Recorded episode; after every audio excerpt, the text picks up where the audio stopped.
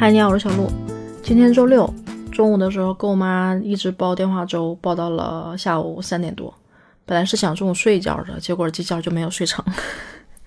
中间还有点小插曲。这电话粥其实正常是周末的时候，上午或者下午，我会挑一个大概他们没有睡觉的时间，跟他们聊会儿天儿，大概聊个半个小时、一个小时这样。今天呢，是因为我妈要退东西，就退不明白了，然后就给我打电话沟通这个事儿，然后人家商家就不给退，啊，还要我妈这边拍照片。我本来想说就不拍照片了，直接走平台介入。后来我想说先拍个照片跟客服沟通一下吧，我就问我妈让她拍照片。结果你知道吗？我妈拍那个照片，人家是想看你完整的整个的照片，然后也想看你用没用嘛。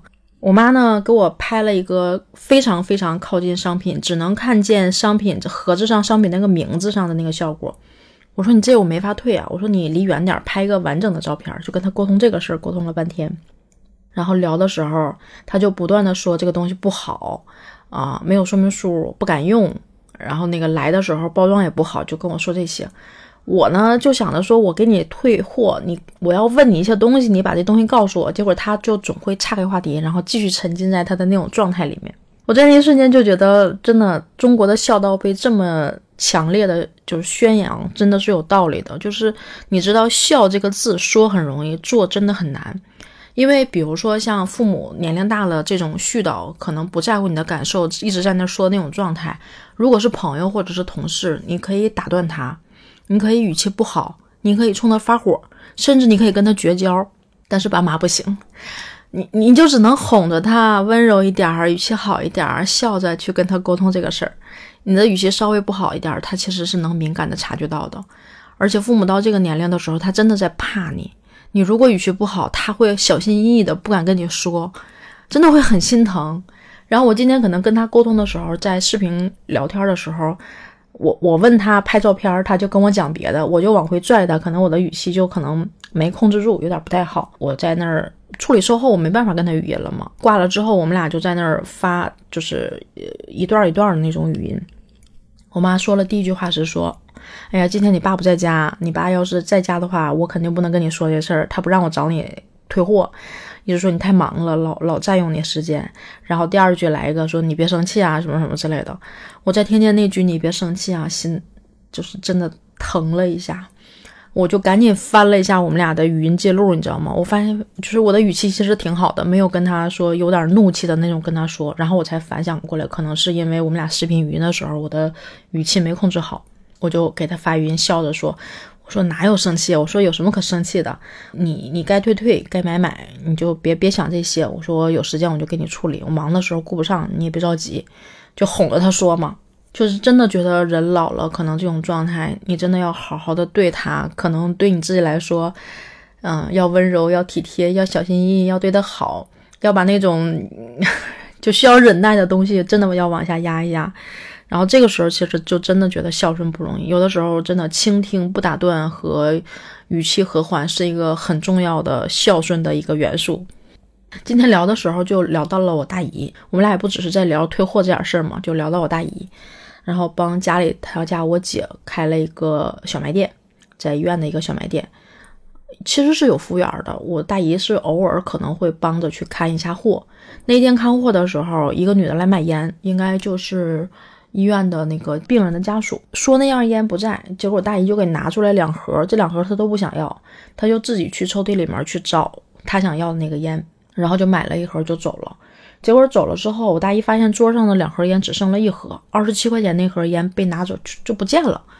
其实我刚刚在想的时候，我觉得可能人家如果要拿就把两盒都拿走呗，为什么只拿走一盒呢？我觉得也也不一定是偷，就这事儿也说不清了。然后屋里其实是有监控的，但是我大姨又不知道。我大姨呢就心里特别生气，这女的偷东西，又不找找不着人。她当时呢又没跟那个服务员说，然后我大姨回去了。这中间过了十天的时间，我大姨呢就在这期间特别生气，这个气儿一直顺不过来。晚上甚至睡觉做梦，给自己气得醒了，就在那喊。我妈跟我去形容，我就觉得，哎呀，真的是。你知道吗？因为家里没有做过生意，可能我大姨这一生怎么说呢？大风大浪也经历过，但是可能没有经历过这些事儿，所以她不太会处理这种事儿，就给自己气得够呛。我妈说：“你要不然呢，就跟跟他家我姐说调下监控去查；要不然呢，你就把这个钱给他赔过去，把这事儿说清楚了。你就这样也不说，钱也没赔，你这搁心里面，反而这个事儿变得特别重。你说你这十天遭这罪值不值？二十七块钱值不值？”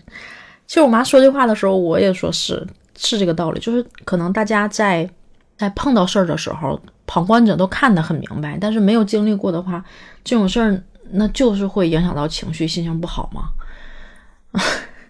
尤其人年龄大了，这种影响情绪的事儿就不可避免。就是他可能真的没有办法改变自己，或者说能够很好的调整自己。其实也不只是老年人，我们自己其实也是一样的。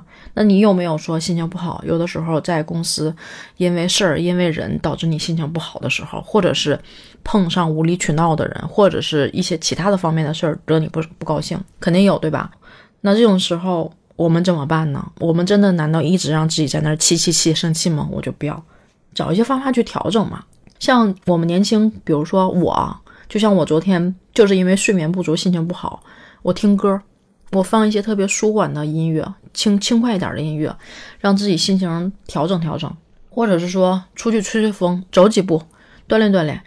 然后就通过身体的锻炼，可能会调整你自己的心情和情绪嘛。也许可能就分散了注意力，会想别的。这件事放下来之后，心情就会好一些，不会那么多纠结在那儿。